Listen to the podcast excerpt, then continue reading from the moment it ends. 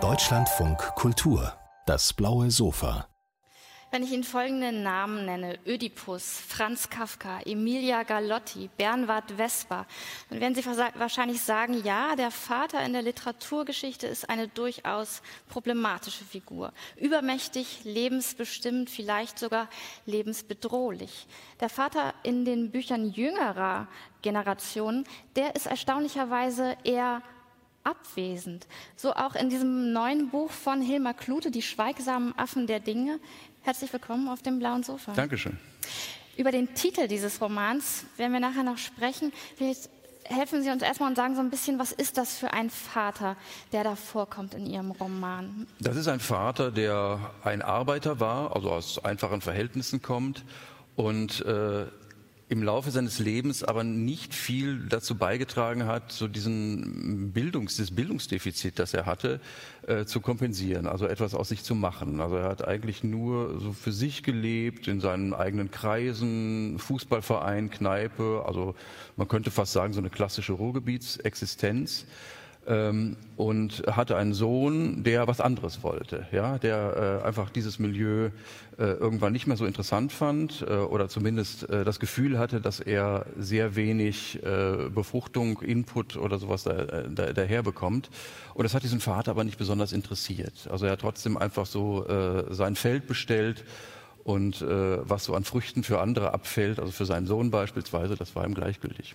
Das ist ganz interessant, weil Hilmar Klute hat jetzt schon der Protagonist des Romans, ist nicht der Vater, sondern der Sohn, der eben über den Vater anfängt zu erzählen, nachdem der Vater verstorben ist. Und das war jetzt schon sehr die Perspektive natürlich des Sohnes. Und es gibt ja so eine ganz klassische Konstellation eigentlich in Familienromanen, die große Kiste, die oben gefunden wird auf dem Dachboden die Eltern sind gestorben und dann wird sie aufgemacht und das große Familiengeheimnis wird plötzlich entdeckt und alles wandelt sich nochmal. In ihrem Roman Hilmar Klute ist es keine große geheimnisvolle Kiste auf dem Dachboden, sondern so ein, so ein kleiner Karton mit Fotos, die der Sohn aufmacht, auch noch im Zug vom Vater, vom Ruhrgebiet, wo der Vater lebte, zurück nach Berlin. Beschreibt diese diese kleine Fotokiste schon ganz gut das Defizit dieses Sohnes, dass der permanent das Gefühl hat, der ist eigentlich zu kurz gekommen mit diesem Vater? Ja, also das ist sozusagen die Hinterlassenschaft des Vaters. Ne? Die Hinterlassenschaft ist so eine Handvoll Fotos, eine Armbanduhr, die nicht funktioniert. Und äh, das ist das Material, mit dem er so ein bisschen arbeiten muss. Ne? Also, und er möchte seinem Vater ja auch auf die Spur kommen, äh, dem Teil des Vaters, den er nicht kennt, also die, die Jugendzeit des Vaters beispielsweise. Und da sind diese Fotos natürlich ein schöner Anlass. Sie zeigen den Vater ja so in, in, auch in angenehmen Situationen, im Urlaub, bei Ausflügen und in einer Zeit, in der der Sohn den Vater ja nicht kennt, also 50er Jahre, so Nachkriegszeit, als alle so aufbrachen und äh, sie dann so, so, eine wilde, wie nennt man das, so eine, so eine halbstarken Jugend hatten. Und äh, davon weiß er eigentlich nicht viel, weil sein Vater davon wenig erzählt hat. Und in mhm. diesen Fotos ist etwas dargestellt, das er aus den Geschichten des Vaters nicht kennt und dem versucht, auf die Spur zu kommen. Ja. Was welche Rolle spielt denn dieser ja schon Klassen- oder Milieuunterschied zwischen Vater und Sohn? Also der Vater, sie gesagt, Arbeiter, der Sohn wird dann zum Kulturjournalisten in Berlin, bewegt sich so in so einem besser verdienenden intellektuellen Milieu. Wo ist der Unterschied zwischen der emotionalen Kluft, die es gibt zwischen den beiden und vielleicht auch der, ja, auch der finanziellen? Ich glaube, diesen Unterschied gibt es gar nicht. Das eine geht doch mit dem anderen äh, einher. Ähm, das Finanzielle, meinen Sie jetzt das, das Einkommen des Vaters, das Einkommen des Sohnes? Oder was, das ja, ich habe so hab tatsächlich ja. beim Lesen gedacht, wäre der Sohn, der ist nicht besonders gnädig mit diesem Vater. Ja. Und wäre der vielleicht ein bisschen weniger ungnädig, wenn der Vater Banker wäre? Würde er dann beispielsweise das Desinteresse ja. des Vaters, was er empfindet, vielleicht eher ja nicht so als nicht so kränkend empfinden, wie er es in diesem Fall tut. Ja, das ist vielleicht ist es so, aber ich glaube, der Sohn ist auch verlogen genug äh, zu wissen, dass dieser Vater, der aus einem anderen Milieu stammt, mhm. äh, einen anderen Bildungshorizont hat, auch eine Chance für ihn ist. Ja? Also dass er sozusagen auf nichts aufbauen muss, äh, dass er auf etwas oder dass er selber auf etwas aufbauen muss und nicht aus dem Schatten heraustreten muss. Also oft ist es ja so, dass die Väter irgendwas darstellen, irgendwas Tolles sind, ja, also mhm. Vaterfiguren auch sind und den hat er ja nicht. Den vermisst er einerseits. Das ist einerseits eine Leerstelle und andererseits ist natürlich auch eine Chance, aus seinem eigenen Leben äh, da etwas zu machen. Nur äh, er vermisst diesen Vater als Vater natürlich. Mhm. Und äh, diese Rolle hat sein Vater eben nie eingenommen. Und da ist es natürlich auch gleichgültig, aus welchem Elternhaus man stammt oder aus welcher, welcher Couleur dieser Vater ist. Er hat es einfach, er hat diese Vaterrolle einfach nicht, äh, nicht gesehen, ja, also dass er diese Vaterrolle einzunehmen hätte. Ja, das ist ganz interessant. Ich finde, wenn man, ich habe eben diese Bücher jüngerer Generationen erwähnt über ihre Väter, die eben oft Väter der Nachkriegszeit sind.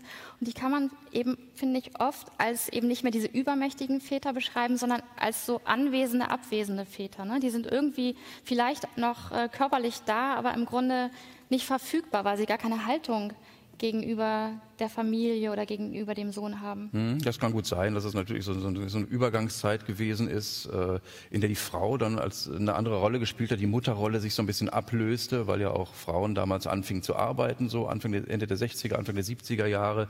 Und so haben sich natürlich diese Familienmodelle komplett verändert. Und die Rolle des Vaters, des Mannes ist natürlich auch eine andere gewesen als, sagen wir mal, äh, die in der Generation der um 1930, äh, Ende der 20er Jahre geborenen Väter. Äh, diesen, diesen Unterschied gibt es da sicher. Nur dieser Vater in dem Roman ist natürlich ein, ein besonderer Fall, weil er äh, tatsächlich nicht erkennt, ja, dass er eigentlich eine Familie hat, um, äh, um die er sich äh, irgendwie zu scheren hat.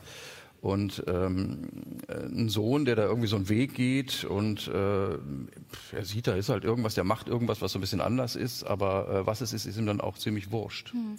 Klassismus ist ja so ein Begriff, der im Moment relativ viel diskutiert wird als eben eine Form von Diskriminierung, die, über die man vielleicht nicht so früher nicht so viel gesprochen hat. Inwiefern hat der, der Sohn denn auch Diskriminierungserfahrungen im Sinne des Klassismus ja. gemacht und leidet darunter? Äh, ja, mir, mir gefällt das Wort Klassismus nicht besonders gut. Warum und, äh, weil ich, weil das, wie Sie schon sagten, das Wort Diskriminierung, das da drin steht, halte ich für, äh, für eine Nummer zu groß. Ja, also so, und ich bin selber eben auch aus so einer Arbeiterfamilie und man hat dann schon Schwierigkeiten. Ja, also man muss sich sozusagen, wenn man ins akademische Milieu reingeht, also an die Uni, äh, muss man so, äh, muss man so eine bestimmte Sprache neu lernen, die andere schon drauf haben von mhm. ihrem Elternhaus. Ne? Ja. Man muss sich so Verständnismodelle erarbeiten, äh, die andere schon mit mitbringen. Und das ist natürlich schwierig und äh, macht mehr Mühe. Ja? Aber äh, es ist keine Diskriminierung, das würde ich so nicht sehen. Das sind andere, äh, andere Startbedingungen, sozusagen schwierigere Startbedingungen. Aber ich habe das nicht als Diskriminierung be äh, begriffen. Ja, wobei der Henning Amelot, wir haben seinen Namen noch gar nicht gesagt, klingt ja auch so ein bisschen wie Henning Ameloid, ein bisschen so ein sprechender, klingender Name, der macht ja schon kränkende Erfahrungen. Beispielsweise seine erste große Liebe hat einen Vater, der ähm, Professor ist und der sagt, so ein Mann tatsächlich nicht. Und die Tochter brennt nicht durch mit ihm, sondern hört drauf. Ja, ähm, ja, nicht, nicht ganz, aber ein bisschen vielleicht. Ne? Ja, ja, solche, solche Erfahrungen macht man dann natürlich. Es kann auch sein, dass man das einfach, äh, also dass, dass man so sensibilisiert ist dafür. Ne? Mhm. Ne? Also dass man das Gefühl hat, äh, der sieht in dir so den Arbeiterjungen äh, und äh, will nicht, ne? also so dieses fast dieses Märchenmodell, ne? dann meine meine schöne Tochter soll halt nicht mit dem Malora-Sohn losziehen. Ne? Das kann alles sein, aber äh, ja, doch diese Erfahrung ist schon, äh, kann, die kann schon kränkend sein. Das mhm. stimmt schon. Ne? Also dass man sozusagen qua Herkunft äh, nicht würdig ist für so eine ja. Jugendliebe. Ne? Das, das ist schon schrecklich. Ja. Welche Rolle spielt denn Literatur in dem Ganzen? Man muss sagen, der Henning ist schon als, äh, ja, als Jugendlicher wird für den Literatur so eine Gegenwelt, so eine Ausbruchsmöglichkeit, auch ein bisschen Lebensersatz. Und dann fängt er aber ja auch an, über seinen Vater zu erzählen. Und ich fand es ganz überraschend, dass er sozusagen dadurch seinem Vater ähm, auch einen Eingang in diese Welt gestattet. Warum macht er das? Äh, Lesen ist für ihn, glaube ich, kein, so, kein, äh, kein Bildungsmittel gewesen, also in dem klassischen Sinne, ich lese, um irgendwas zu verstehen oder, oder, oder um irgendwas zu wissen, sondern tatsächlich irgendwas zu verstehen. Also es ist natürlich auch eine, eine Flucht, ein, ein, ein Ausgang ist es hm. natürlich. Ne? Also er kommt ja aus so einem Milieu, wo es nur diese elenden Bücher, bunt Bände gibt, Bertelsmann, ne? Ja. sehen alle gleich aus und steht alles das Gleiche drin.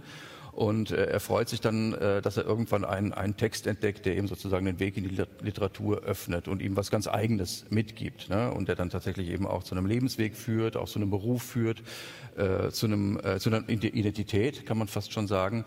Und äh, der Vater, ja, äh, der äh, sieht das und, und bewundert es vielleicht ein bisschen. Ne? Also, oder sagt er irgendwann, bin schon stolz auf dich, aber ich weiß nicht genau warum. Ja? Mhm.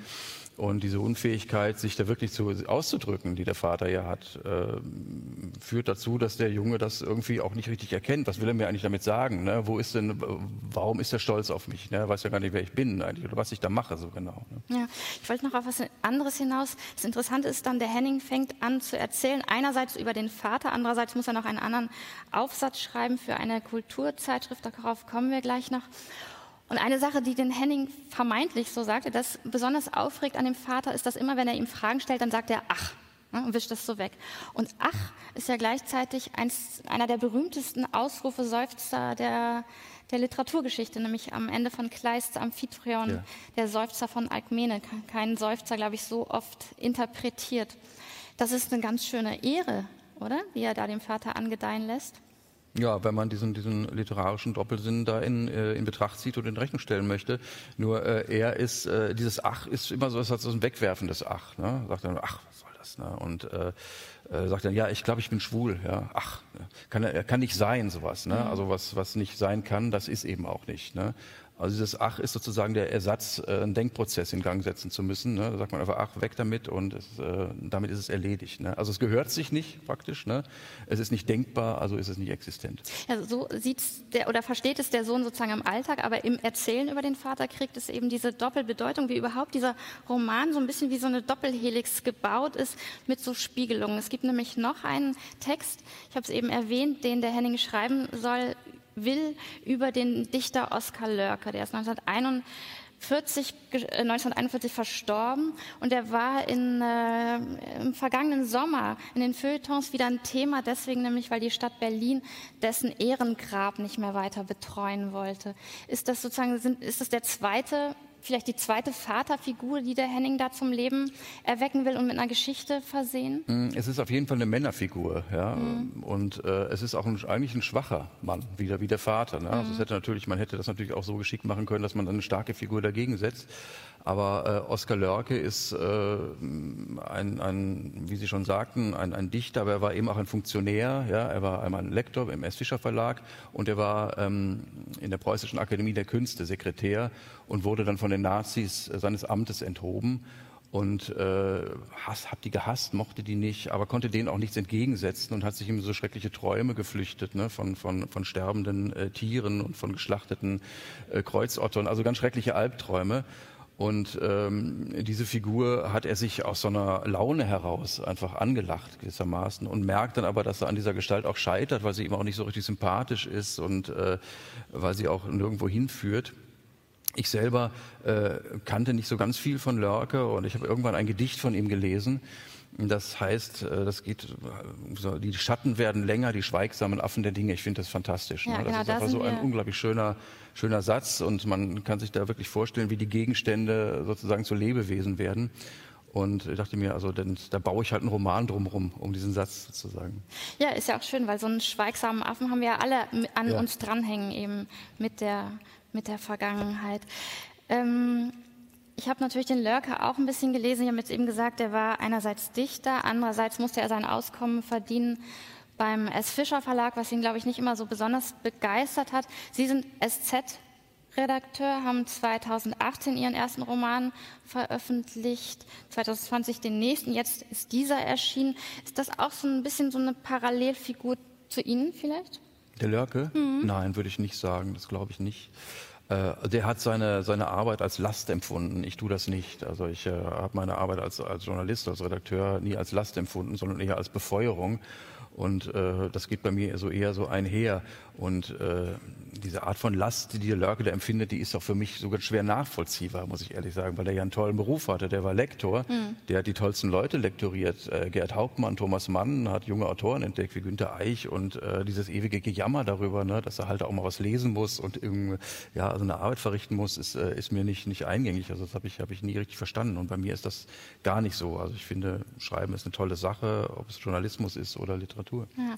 Wir kommen jetzt nochmal auf diese Fotokiste vom Anfang und das aber auch mit Lörke. Wir lesen die jetzt mal mit Lörke, weil Lörke eben nicht nur äh, Naturdichter war, damit verbindet man ihn meistens, sondern auch ein Vertreter des magischen Realismus. Und das ist doch auch was, was Sie dann in Ihrem Roman, oder ist das was, was Sie in Ihrem Roman aufnehmen, indem Sie Henning sich auf die Spur dieses Vaters machen lassen? Weil man muss dazu sagen, dieser Roman arbeitet sehr viel mit Träumen. Manchmal, wenn ich das richtig gelesen habe, glaube ich sogar in Träumen von Träumen. Man weiß sozusagen eigentlich dann irgendwann nicht mehr so richtig. Es geht dann nach Korsika, ein Ort, wo der Vater mit seinem immer noch besten Freund oder lebenslang besten Freund war nach dem Krieg und man weiß eigentlich nicht mehr genau, hat diese Reise des Vaters stattgefunden, findet die Reise, diese Nachreise des Sohnes, die er dann wiederum auch äh, unternimmt mit diesem ähm, noch lebenden besten Freund des Vaters